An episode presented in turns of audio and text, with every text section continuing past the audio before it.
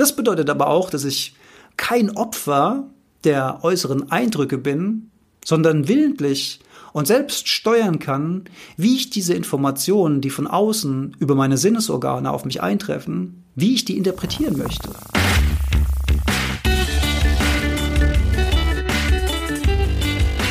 Die Heldenstunde, euer Podcast für ein gesundes und bewusstes Leben.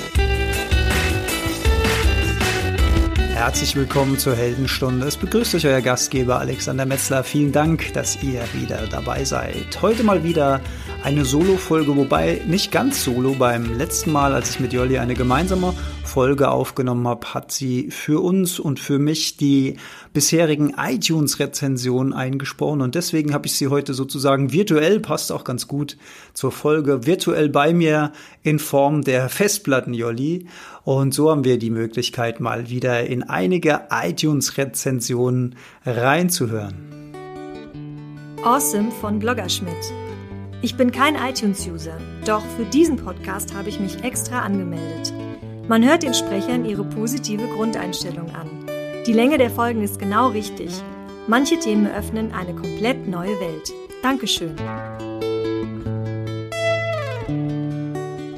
Nice von Porsche 911.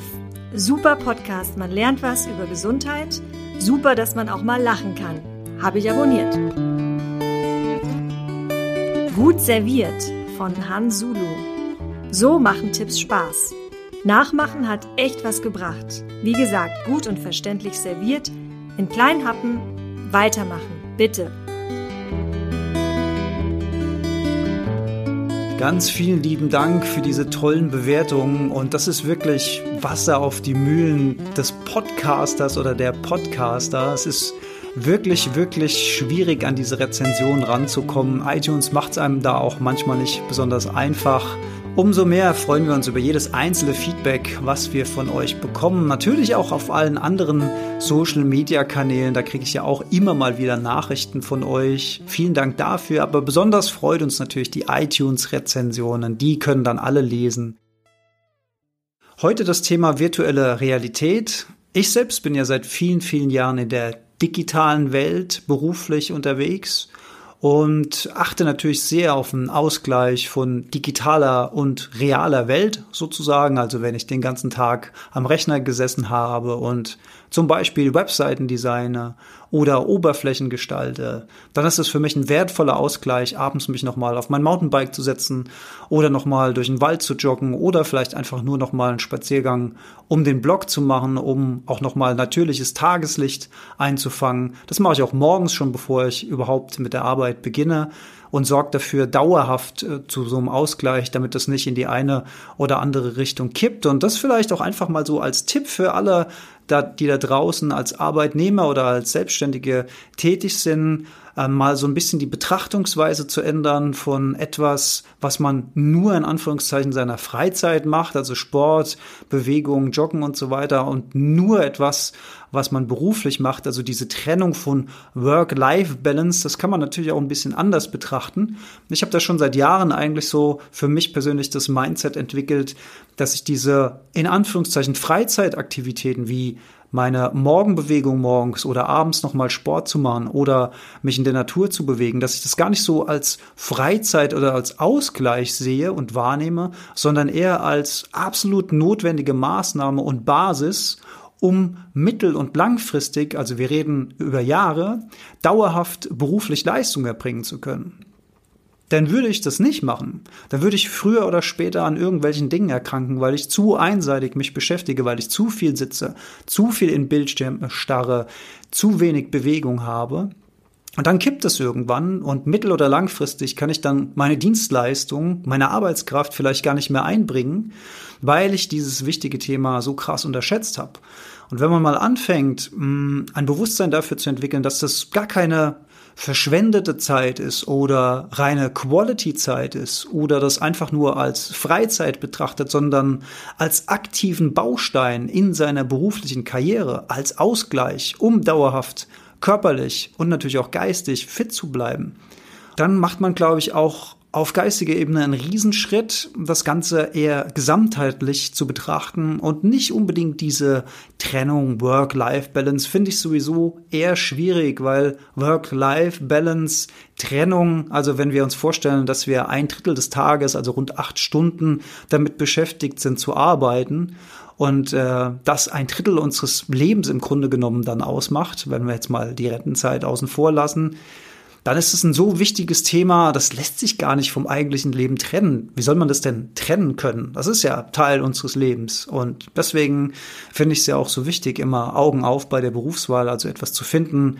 wofür man wirklich einstehen kann, womit man sich identifizieren kann. Denn ich glaube, es ist schon schwierig, einen Job zu machen, den man so überhaupt nicht mag und einfach nur sagt, okay, ich verdiene damit genug Kohle, aber eigentlich macht mir das keinen Spaß. Wenn man sowas langfristig über viele, viele Jahre dauerhaft mit so einem gewissen Enthusiasmus machen will, dann sollte das schon passen. Back to topic äh, zum Thema virtuelle Realität. Ja, was könnte denn virtuelle Realität mit dem Thema Gesundheit und Bewusstsein zu tun haben? Äh, kleine Zeitreise zurück. Ich war vor einigen Monaten im Europapark auf dem sogenannten Cloudfest.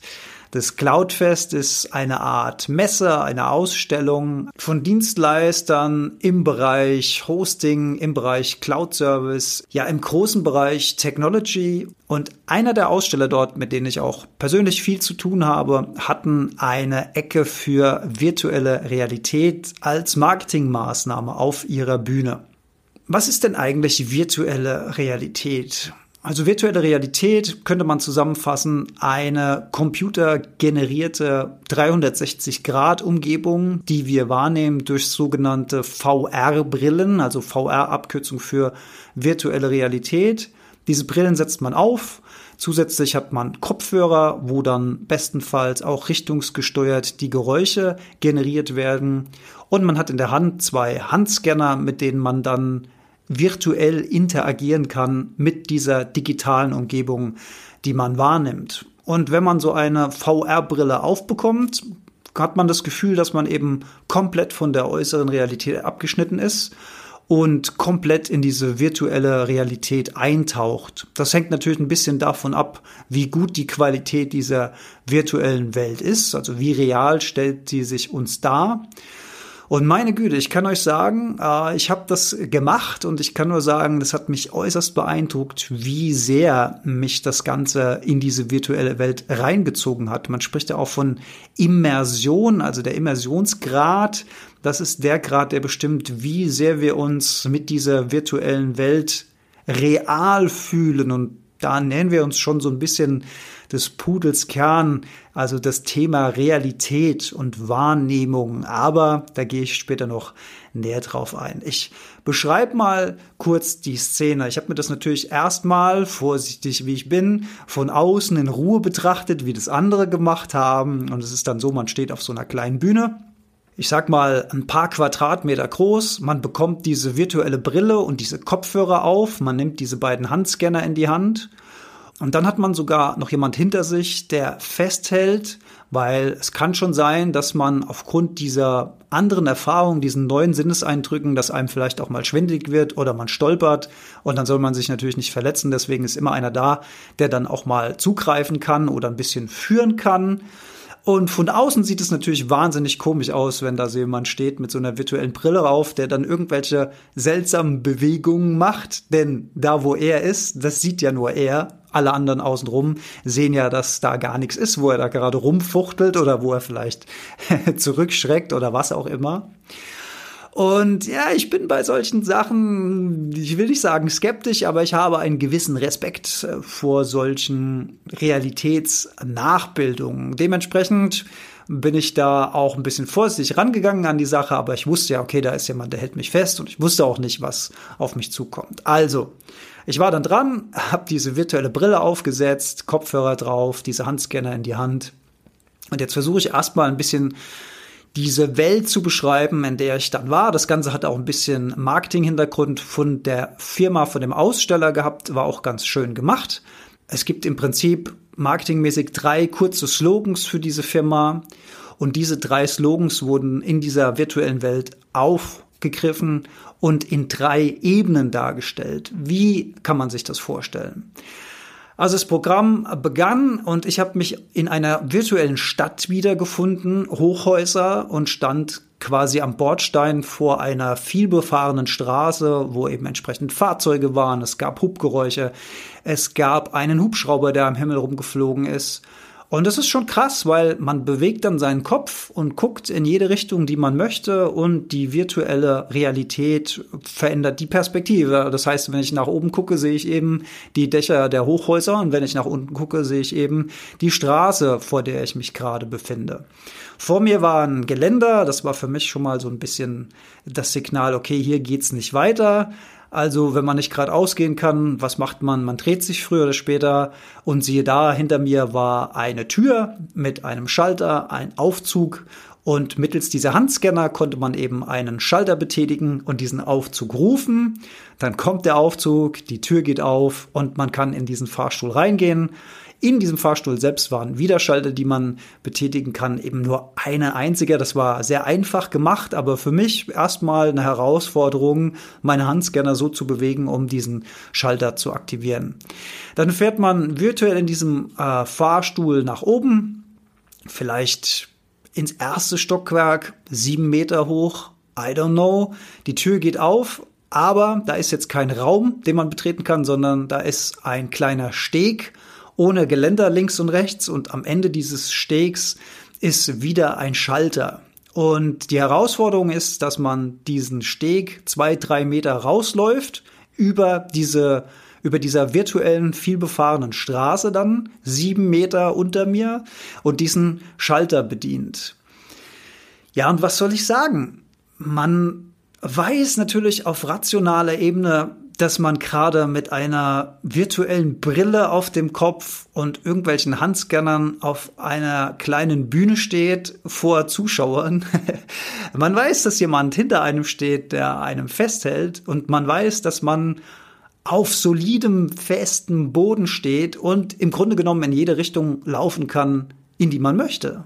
Aber dadurch, dass in dieser virtuellen Realität einfach nur so ein kleiner Steg ist, und man das Gefühl hat, dass wenn man einen falschen Schritt macht, sieben Meter in die Tiefe auf eine vielbefahrene Straße stürzen würde, na, was passiert dann? Das Gehirn schüttet sofort Angst aus, Stresshormone, Cortisol, Testosteron, der Körper verkrampft sich, zieht sich zusammen, die Herzschlagrate erhöht sich und man geht ganz wackelig und vorsichtig auf diesem Steg und ich weiß noch, dass ich mich dann, nachdem ich so eineinhalb Schritte rausgemacht habe, extra so nach vorne gestreckt habe, damit ich nicht noch mehr Schritte auf diesem Steg machen muss. Hab dann letzten Endes diesen Schalter betätigt, bin wieder zurückgelaufen, wieder in den Fahrstuhl, zweite Ebene, ähnliches Szenario, nur noch höher, der Steg noch schmaler und in der dritten Ebene ganz oben und ein ganz schmaler Steg, den man dann auch erstmal durch einen Trick aktivieren muss, dass der sich überhaupt ausfährt. Und als ich dann ganz oben war, das war dann, naja, ich will jetzt nicht sagen Todesangst, aber das war schon ein riesiger Respekt, da auf diesem schmalen Stück virtueller Brücke sozusagen diesen Schritt rauszumachen, um diesen letzten Schalter zu aktivieren.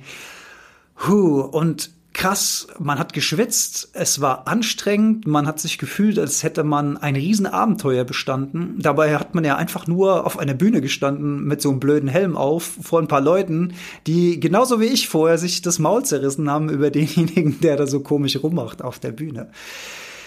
Ja, und was ist jetzt ein bisschen das Learning aus dieser Geschichte? Also mich hat das vor allen Dingen deswegen so beeindruckt, weil innerhalb kürzester Zeit mein Körper massiv körperlich reagiert hat auf diese Eindrücke, die mir diese virtuelle Brille vermittelt hat. Obwohl ich ja eigentlich wusste, dass ich auf festem Boden und völlig sicher stehe. Aber dadurch, dass ich so eingepackt war in diese virtuelle Realität, dieser Immersionseffekt so groß war, konnte ich nicht mehr unterscheiden zwischen realer und virtueller Gefahr, beziehungsweise mein Gehirn konnte nicht mehr unterscheiden zwischen realer und virtueller Gefahr. Und mein Körper hat entsprechend auf diese Angst reagiert, hat Flucht- und Kampfsituationen also Sympathikus aktiviert. Und bei mir ist sozusagen ein Chemiecocktail im Gehirn explodiert in dieser Zeit.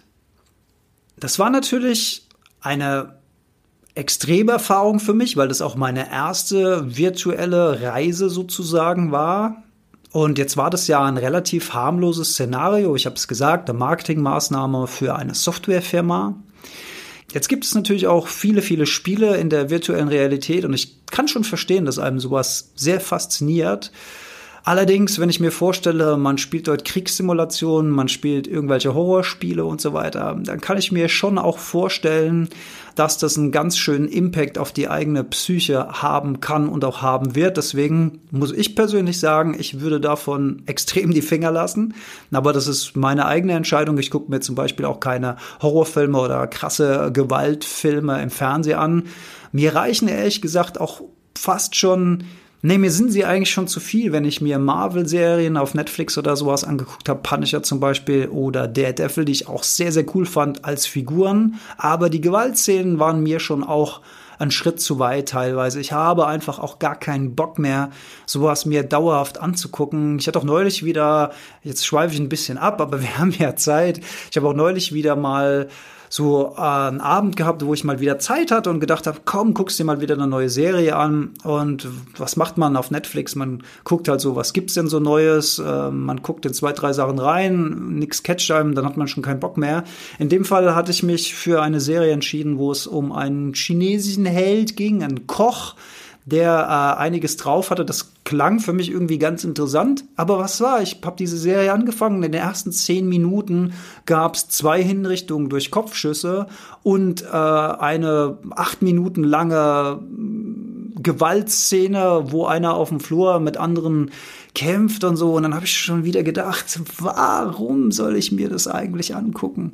Warum soll ich meine Zeit damit verschwenden, mir diese Gewaltorgien, die da irgendwo von irgendwelchen Regisseuren inszeniert werden. Warum soll ich damit meine Zeit verschwenden, meine Psyche belasten und äh, auch körperlich darauf reagieren und das wieder in mein Gehirn pflanzen? Warum soll ich das eigentlich tun? Und letzten Endes habe ich dann wieder ausgemacht und gedacht, nee, es ist irgendwie, ist der Zug für mich abgefahren. Ich habe da einfach keinen Bock mehr. Aber das nur als kleine Randnotiz.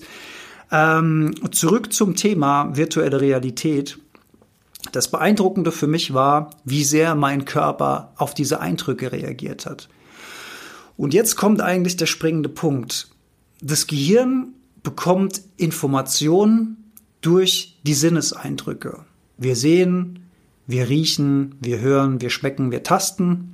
Unsere Sinneseindrücke sind nach außen gerichtet, also von uns weg in die Außenwelt nehmen etwas auf, Gerüche, Farben, Situationen, Geräusche, letzten Endes auch alles nur Schwingungen oder Frequenzen, die in unserem Gehirn ankommen, dort aufgrund von unseren Erfahrungswerten oder sonstigen Konditionierungen interpretiert werden und durch diese Interpretation sofort Körperchemie produziert wird. Der Körper reagiert auf die Interpretation der Frequenzen von außen. Und letzten Endes ist doch das Learning das, dass unsere Interpretation, also unser Filter, den wir aktiviert haben, maßgeblich dafür verantwortlich ist, welche Körperchemie in uns aktiviert wird. Das heißt doch, wie ich meine Umwelt interpretiere, so reagiere ich auf diese Umwelt. Das bedeutet aber auch, dass ich kein Opfer der äußeren Eindrücke bin, sondern willentlich und selbst steuern kann, wie ich diese Informationen, die von außen über meine Sinnesorgane auf mich eintreffen, wie ich die interpretieren möchte.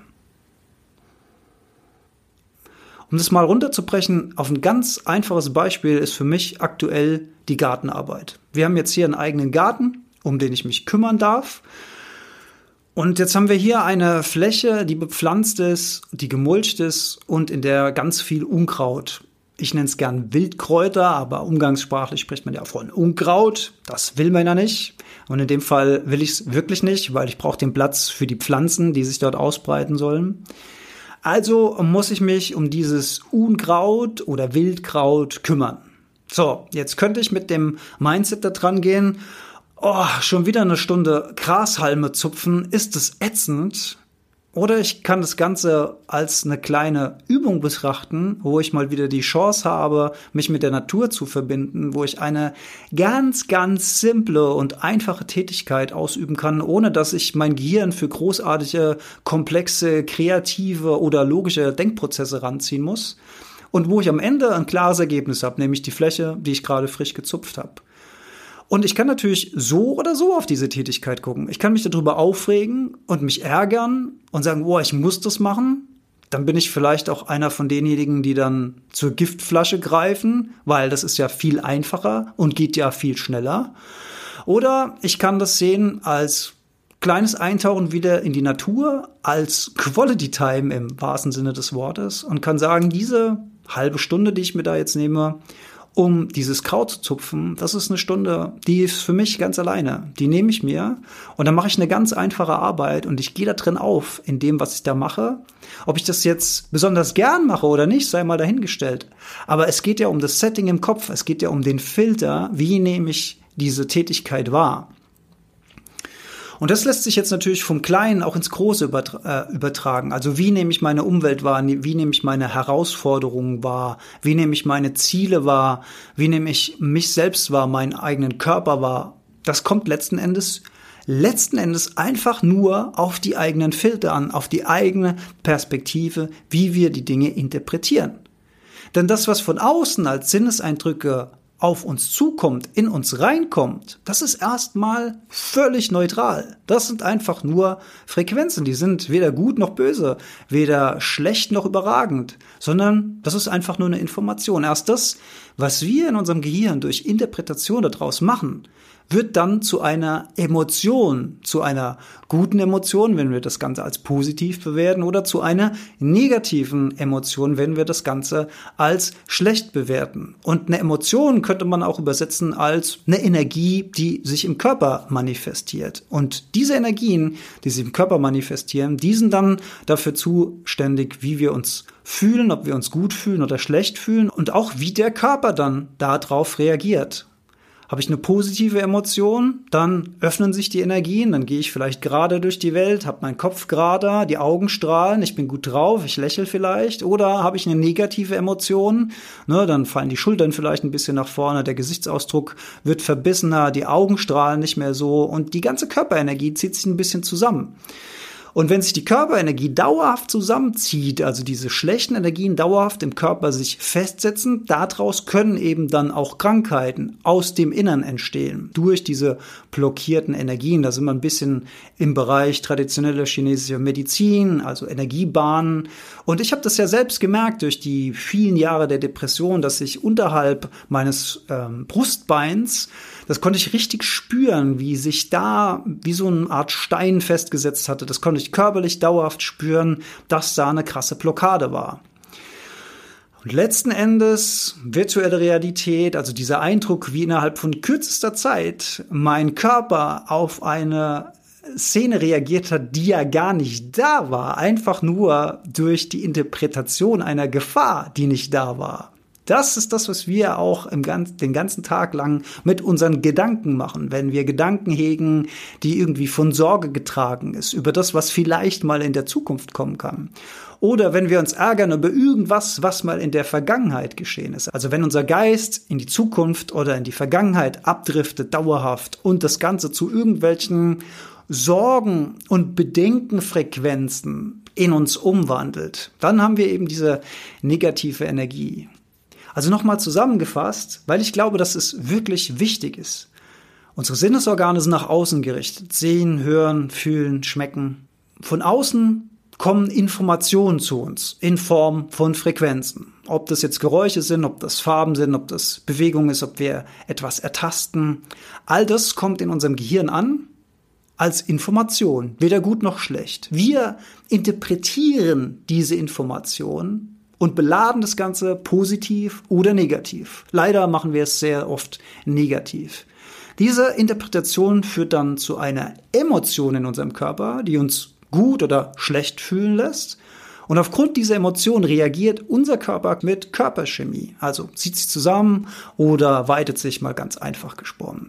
Und wenn man diesen Zusammenhang mal durchdenkt und weiß, dass die Schaltzentrale die Interpretation ist, also die können wir ja wirklich willentlich steuern. Wir können ja steuern, wie wir Szenen interpretieren. Dann haben wir einen Wahnsinnsschlüssel zu unseren Emotionen und zu unseren körperlichen Reaktionen. So, und das Ganze ging mir so richtig auf einiger Zeit nach dieser virtuellen Realitätsreise, die mich doch sehr, sehr beeindruckt hat, was die Technologie da mittlerweile imstande ist. Und natürlich kann virtuelle Realität auch äußerst positiv genutzt werden. Denken wir an Situationen, die wir in der virtuellen Realität trainieren können. Zum Beispiel Katastropheneinsätze, Operationen im medizinischen Bereich, Simulation von Technik. Das birgt natürlich auch jenseits der Spielewelt ein wahnsinniges Entwicklungspotenzial. Ja, und vielleicht am Ende noch der Unterschied zur Augmented Realität. Also Augmented heißt erweiterte Realität. Das bedeutet einfach nur, dass wir nicht mit einer Brille und einer kompletten Simulation durch eine Welt laufen, sondern wir laufen durch die reale Welt und fügen über digitale Displays Informationen hinzu. Zum Beispiel ein schöner Anwendungsfall in der Tourismusbranche ist, dass wenn wir durch eine Altstadt, also wir besuchen eine Stadt irgendwo und laufen durch eine Altstadt und dann können wir über ein Display äh, Szenen von der Vergangenheit in dieser realen Welt, in der wir uns gerade befinden, dazu addieren. Also stellen wir uns vor, wir sehen plötzlich Figuren in historischen Gewändern oder wir bekommen Informationen, wie hat das Gebäude eigentlich vor 200 Jahren ausgesehen.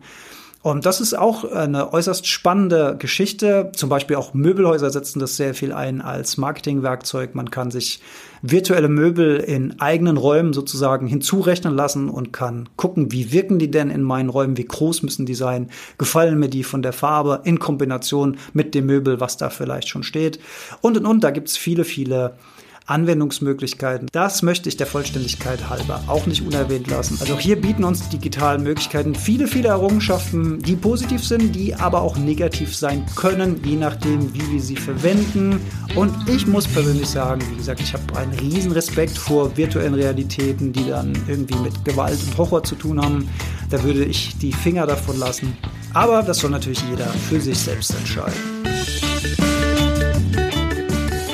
Diesem Sinne nochmal ganz kurz zusammengefasst. Informationen von außen werden interpretiert, erzeugen Emotionen, erzeugen Körperchemie. Vielen Dank, dass ihr dabei wart bei dieser kleinen virtuellen Reise. Freue mich schon aufs nächste Mal und freue mich, was von euch zu lesen. Bis bald. Ciao.